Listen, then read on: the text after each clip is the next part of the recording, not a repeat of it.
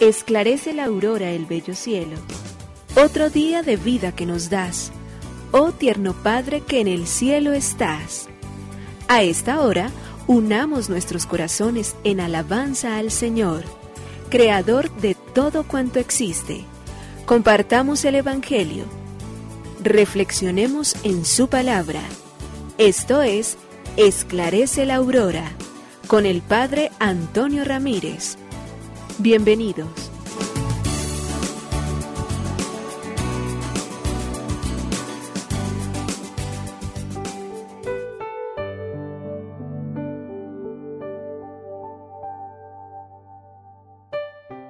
Con muy buenos días, hoy es miércoles 28 ya de septiembre del año 2022 y aquí estamos nuevamente cargados de optimismo, considerando y mirando el entorno en el cual vivimos, pero agradecidos con la eterna palabra de Dios, que pronunciada desde siempre sigue obrando en el mundo entero. Y por ello queremos hacer de la palabra de Dios un camino de vida. Queremos amar su voluntad con todo el corazón nuestro, con todo lo que somos, con todo lo que tenemos. Queremos caminar guardando de manera particular el cumplimiento de su palabra. Queremos de todo corazón buscando al Señor para que Él, que en este tiempo favorable se deje encontrar, nosotros entonces encontremos la palabra que ilumina, la palabra que da la vida, la palabra que es amor. Para ello, Señor, queremos ser discípulos tuyos, ponernos particularmente a la escucha de la palabra cada día. Y con la escucha de la palabra ir abriendo el corazón poco a poco, entendiendo tu mensaje, reconociendo tu voz y estando siempre atento a todo aquello que tú vas colocando como señuelos importantes y a través del cual vas educando nuestro corazón y nuestra mente. Al Señor que esa palabra se convierta en guía y norma para mi vida. Que paso a paso, que hora a hora, que día a día, que semana a semana, que mes a mes, que año a año, vaya comprendiendo, profundizando y extendiendo mejor lo que tú me das. Dame la gracia, Señor, de encontrar tus mandatos y entender que tus preceptos son delicia para el alma, libertad para mí.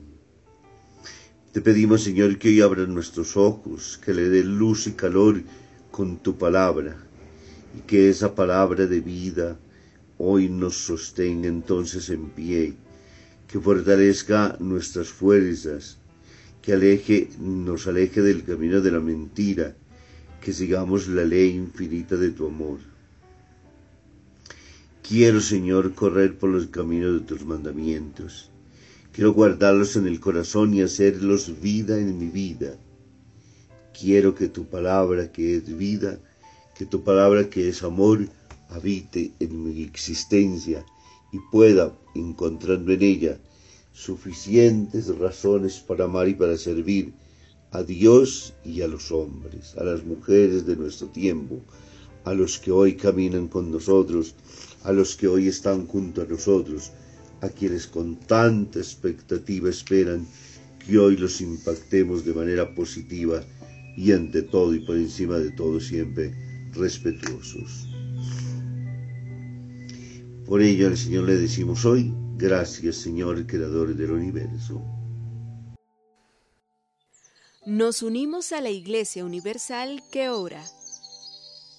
Esclarece la aurora el bello cielo, otro día de vida que nos das Gracias a Dios, Creador del universo, oh tierno Padre que en el cielo estás. Nuestras voces unimos al concierto que el universo eleva ya en tu honor.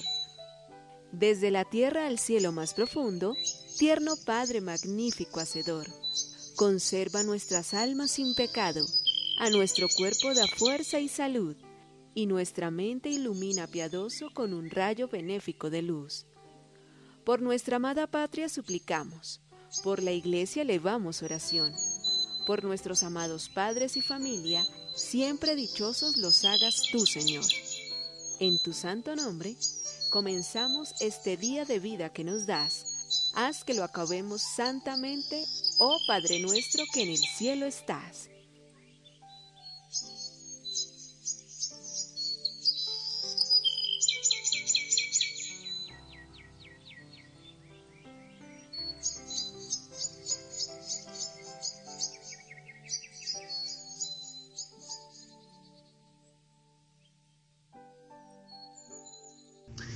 ¿Por qué no me lo dijiste antes? El marido era un hombre robusto, de voz fuerte y modales ásperos. Ella, la esposa, era una mujer dulce y delicada. Se habían casado y no les hacía falta nada. Ella cuidaba de la casa y, y, educaba a los hijos. Los hijos crecieron, se casaron y se alejaron de sus padres. Una historia como la de tantos. Pero cuando todos los hijos se fueron de la casa, la esposa perdió su sonrisa. Se hizo siempre más sutil y casi transparente. No podía ya comer y en poco tiempo no se levantó más de la cama. El marido preocupado la llevó a un hospital. Llegaron a, Llegaron a visitar a médicos y doctores, los más competentes y famosos, pero nadie lograba descubrir el tipo de enfermedad que ella tenía sacudían la cabeza y se decían, ¿quién sabe? El último especialista que la visitó y le dijo por separado al marido, yo diría con toda franqueza que su esposa no tiene ganas de vivir. Es por eso que ningún remedio le puede servir. Sin decir una palabra, aquel hombre vigoroso y grande se sentó al lado de la cama de su mujer, la tomó de la mano y con voz fuerte le dijo decididamente, tú no te morirás. ¿Por qué? preguntó ella con un hilo de voz. Porque yo te quiero y no puedo vivir sin ti. Entonces la esposa, sonriendo con un pequeñísimo hilo de voz, le contestó, ¿por qué no me lo dijiste antes? Y desde aquel momento comenzó a estar mejor. ¿Por qué? preguntó con un hilo de voz la mujer. Basta con amar, como decía San Juan Bosco, el gran santo que educó a los jóvenes, porque el amor cambia cualquier destino, porque el amor abra puertas, porque el amor se hace cercanía y se hace gracia, se hace bendición e inclusive ganas de vivir. Lectura del Santo Evangelio según San Lucas, capítulo 9, versículo del 57 al 62. En aquel tiempo, mientras iban de camino Jesús y sus discípulos, le dijo uno, Te seguiré a donde vayas. Jesús le respondió, Las zorras tienen madriguera y los pájaros nido, pero el Hijo del Hombre no tiene dónde reclinar la cabeza. A otro le dijo, Sígueme. Él respondió, Déjame primero ir a enterrar a mi Padre. Le contestó, Deja que los muertos entierren a sus muertos. Tú vete a anunciar el reino de Dios. Otro le dijo, Te seguiré, Señor, pero déjame primero despedirme de mi familia. Jesús le contestó, El que echa mano al arado y sigue mirando atrás, no vale para el reino de Dios. Palabra del Señor.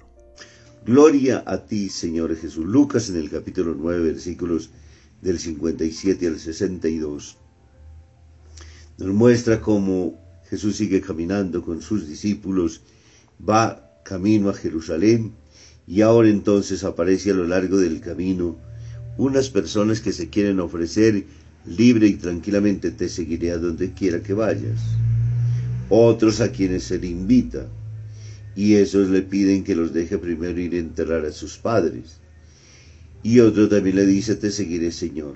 Él a todos les tiene una respuesta. La primera, ante el desprendimiento total, las zorras tienen guaridas y las aves del cielo nidos, pero el Hijo del Hombre no tiene donde reclinar la cabeza.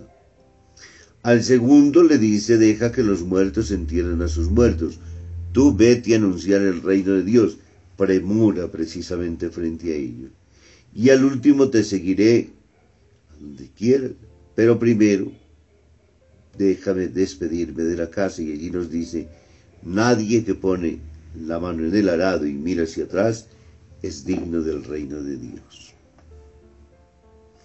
Con la contundencia con la cual Jesús sabe siempre hablar, con la cual obra constantemente en favor de los demás, en la cual muestra, sabe bien que la escuela del apostolado, los apóstoles tienen que entrar por estas líneas concretas que Jesús acaba de delinear. Y hoy estaría diciendo de alguna manera que no está dispuesto a perder el tiempo con aquellos que no están dispuestos a sacrificarlo todo por seguir el reino. Condicio sine qua non, dicen los latinos, es disponibilidad absoluta y decisión.